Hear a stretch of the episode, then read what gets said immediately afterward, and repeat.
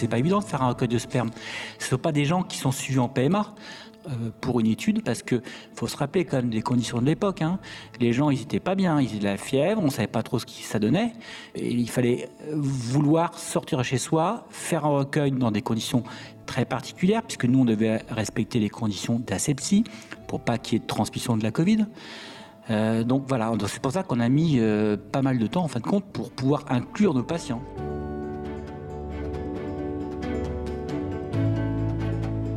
Bienvenue dans À l'épreuve des données scientifiques, la deuxième saison de médecine, sciences et recherche clinique, podcast proposé par la direction recherche et enseignement de Ramsey Santé. Pour cette nouvelle saison, nous allons à la rencontre de médecins-chercheurs qui ont clôturé leur essai clinique et qui ont réussi à publier les résultats de leur étude. Quel soulagement et quel travail aussi. Avec eux, nous allons revenir sur leur parcours, depuis l'idée originelle au travail méthodologique initial, du calcul statistique du nombre de sujets nécessaires à la mise en œuvre sur le terrain avec les équipes et les patients, et bien sûr du sacro-saint recueil des données, pour finir par leur analyse et la publication. Intensité, espoir, frustration, le travail scientifique n'est pas de tout repos.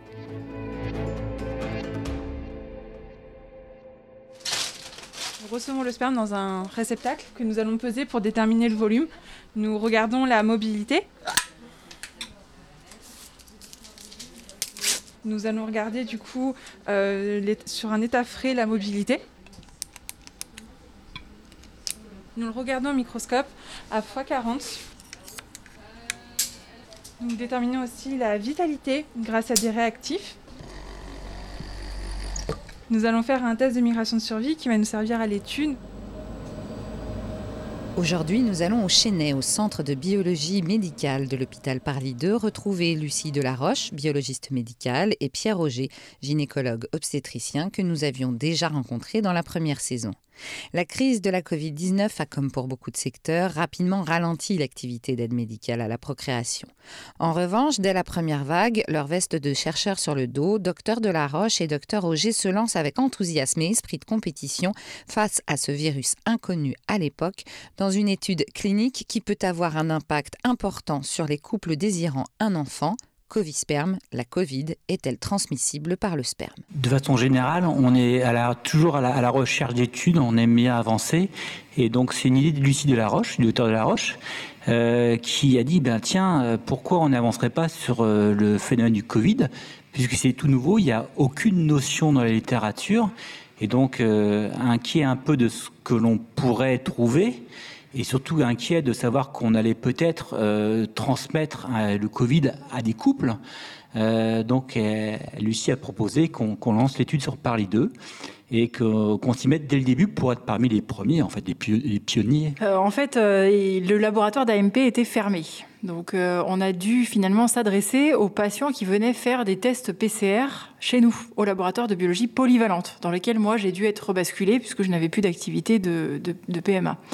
Euh, et donc on s'est adressé à ces patients-là. Donc c'était des patients qui pouvaient être fertiles, euh, mais qui étaient diagnostiqués positifs chez nous pour, pour la Covid. Donc il fallait qu'ils soient positifs dans le nez. Et la c'était est-ce qu'il y en a aussi dans le recueil spermatique alors, comment vous vous y êtes pris? Parce que ça ne doit pas être évident de venir euh, euh, voir un monsieur qui est en train de faire la queue pour un PCR et lui dire Excusez-moi, est-ce qu'on peut tester votre sperme? Tout d'abord, il fallait que d'un point de vue administratif, on soit bien au carré, parce qu'il fallait des protocoles, il fallait l'accord euh, pour lancer une étude.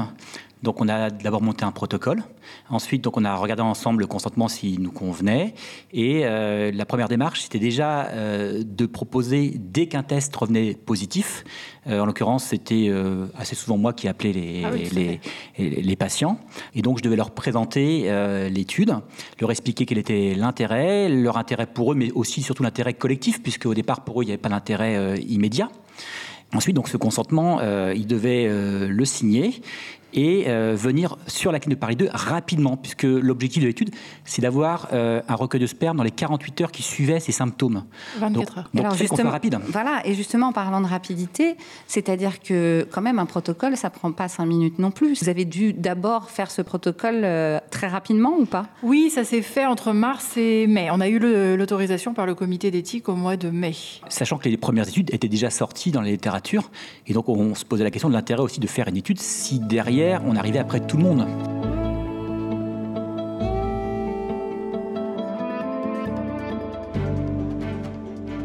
Dans la première saison de Médecine, Sciences et Recherche clinique, le docteur Delaroche expliquait à quel point la direction Recherche et Enseignement de Ramsay Santé l'avait soutenu pour différentes études.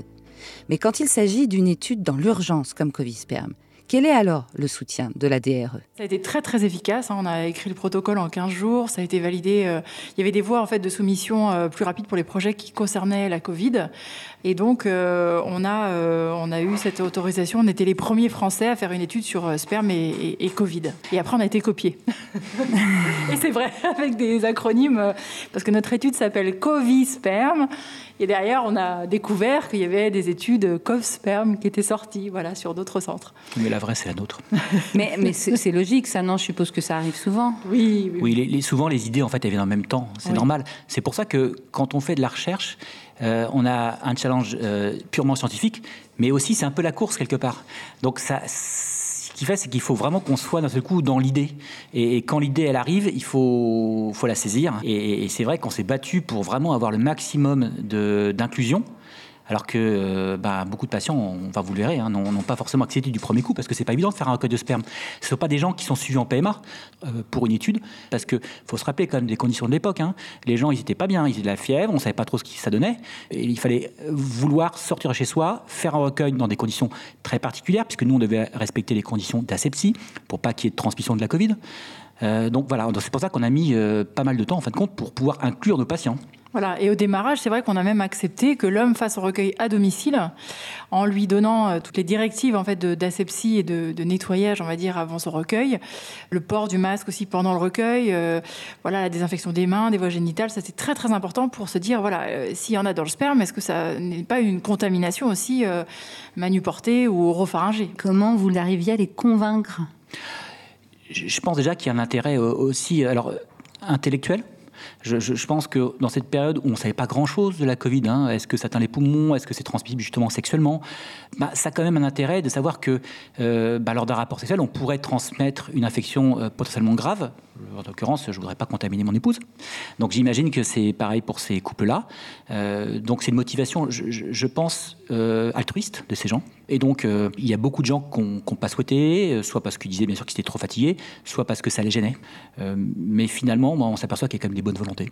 Mais en fait, il faut, se rappeler qu'on était euh, il y a deux ans, où le personnel soignant était complètement mis en avant. Tous les soirs, les, bah, les Français les applaudissaient. Donc euh, il, y avait cet état d'esprit, je pense, euh, qui nous a permis d'inclure peut-être pas mal de patients. Mais quand même, au final, on a, on a eu une réponse positive sur à peu près cinq patients. Docteur Roger, vous avez quand même donné beaucoup de vous-même pour appeler euh, tous ces gens, pour arriver à les convaincre, etc. Euh, bah, figurez-vous qu'on en a retrouvé un. Docteur Delaroche a réussi à, euh, appeler une de ces personnes. Et qui a accepté. Donc, bah, bougez pas, je vous laisse l'écouter. Bonjour, je m'appelle Guillaume et j'ai accepté il y a quelques mois de participer à l'étude Covisperm. Vous avez donc accepté la première question, c'est pourquoi? De prime abord, la, question était un petit peu euh, On m'a dit Est-ce que vous voulez participer à cette expérience? Oui, pour l'expérience scientifique. Et puis, je me suis dit que si ça pouvait effectivement, euh, pourquoi pas, à mon petit niveau, aider la recherche, euh, ça, pouvait être une, bonne. Euh, une bonne solution. Comment s'est passée l'approche? Comment on vous a trouvé? Qu'est-ce qui s'est passé en fait? C'est l'établissement de Paris 2 qui un jour m'appelle. J'étais malade et on me dit voilà, si vous le souhaitez, euh, on est en train de, monter une, une, étude et euh, si vous le souhaitez, vous pourriez y participer. Alors euh, j'ai répondu pourquoi pas, mais j'aimerais entre guillemets ne plus être malade et le faire dans quelques jours. Et la personne que j'ai eue au téléphone me dit ben non, en fait, il faudra le faire très vite, aujourd'hui ou demain.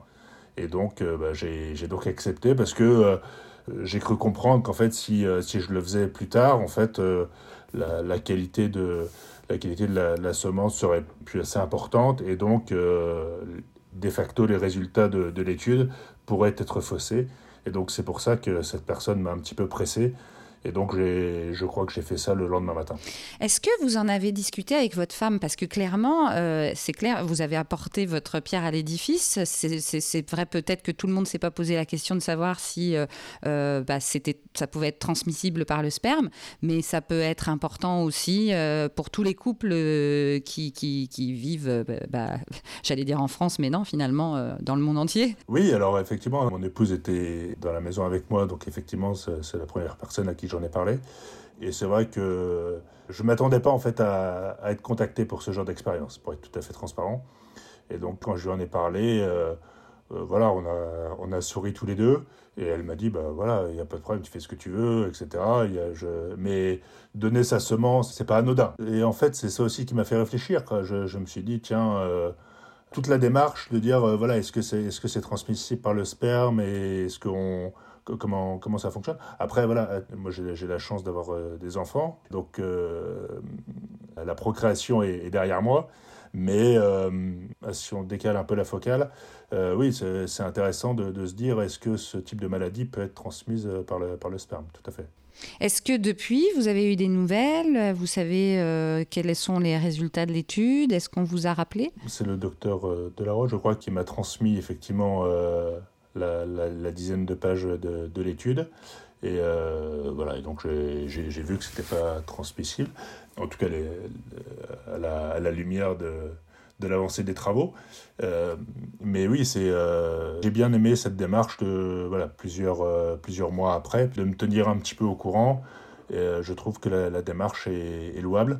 Et voilà, c'est intéressant de, de dire, voilà, j'ai participé à une étude et X mois après, voilà le résultat.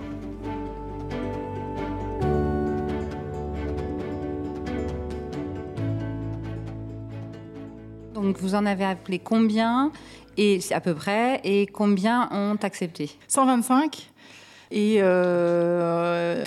euh, euh, inclus. Après, il y a eu un ou deux échecs de recueil. Il n'est pas réussi sur place. Et après, on a enlevé aussi les patients pour pouvoir publier qui avaient un délai euh, trop long entre le début des symptômes et la PCR nasopharyngée positive. Est-ce que ça suffit pour, avant que vous nous donniez le résultat, pour euh, justement avoir un résultat oui, ce sont des études euh, longitudinales de suivi.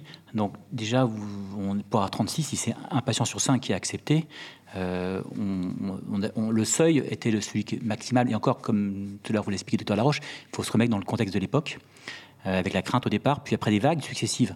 Donc il y a des périodes de, l'étude où ça nous a été impossible d'inclure des, patients puisqu'il n'y avait plus de positivité, ce qui était bien, mais ce qui freinait un peu l'avancée de l'étude. Quand on regarde dans les autres euh, études, euh, dans les autres publications, c'est vrai que c'est des petites séries aussi de 22, de, le maximum, je crois que c'était 50 à l'époque en fait.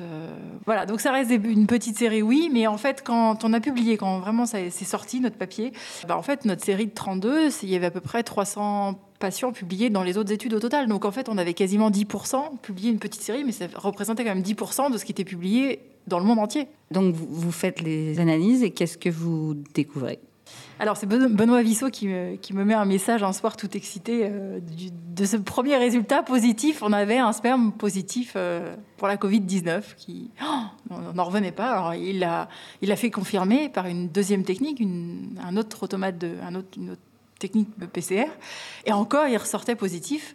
Alors, et dans le sperme entier, et dans la, le liquide séminal, mais c'était négatif dans la fraction finale. Alors, ça nous a posé question, mais on s'est référé à, l'article de Li, qui a été publié en 2020, un article chinois qui avait aussi retrouvé six patients avec un sperme positif en Chine. Mais cet article avait été pas mal décrié, puisque euh, la méthodologie de nettoyage justement avant le recueil n'était pas du tout euh, précisé. Peut-être en fait c'est une contamination finalement euh, manuportée ou oropharyngée, puisque en plus il s'agit d'un patient qui avait fait son recueil à domicile. Donc on suspecterait que ça puisse effectivement être une contamination euh, lors du recueil. Mais ça veut dire quoi pour votre étude du coup? Et pour nous Ça veut dire qu'on peut être globalement rassuré que les patients euh, voilà, qui ont la Covid l'ont dans le nez, mais pas euh, dans les voies génitales. Enfin, en tout cas, c'est ce que aussi retrouve de nombreuses autres études maintenant sur le sujet. Et que du coup c'est plutôt rassurant pour, euh, pour la PMA. Voilà. Qu'est-ce que ça veut dire aussi euh, d'un point de vue de l'étude elle-même, euh, d'être capable d'aller aussi vite, de trouver des résultats presque probants, et aussi finalement, bien sûr que vous le faites par, par envie de, de, de, démontrer des choses, mais vous l'avez dit plusieurs fois quand même, on, est, on était les premiers. C'est pas que être le premier, c'est important, mais le problème c'est qu'une fois que vous n'êtes plus les premiers, vous c'est pas possible de publier.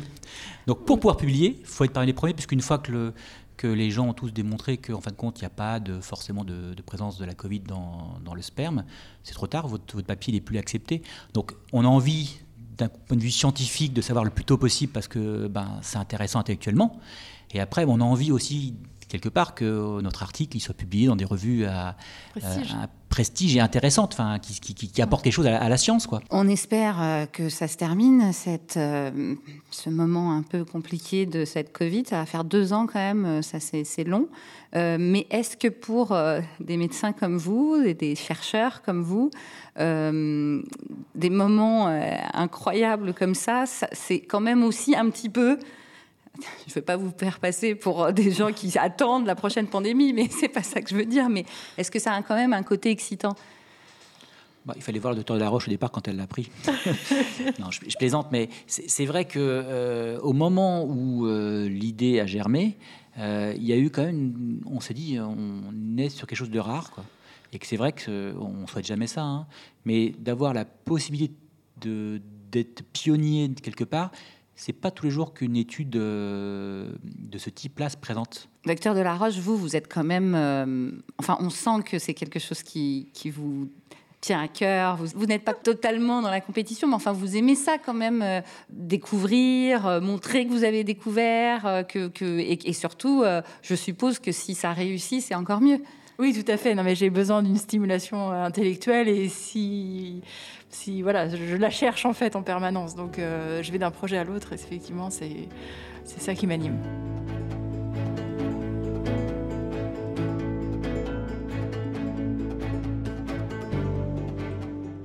Retrouvez tous les épisodes du podcast Médecine, Sciences et Recherche clinique sur le site internet de la Direction Recherche et Enseignement Ramsey Santé.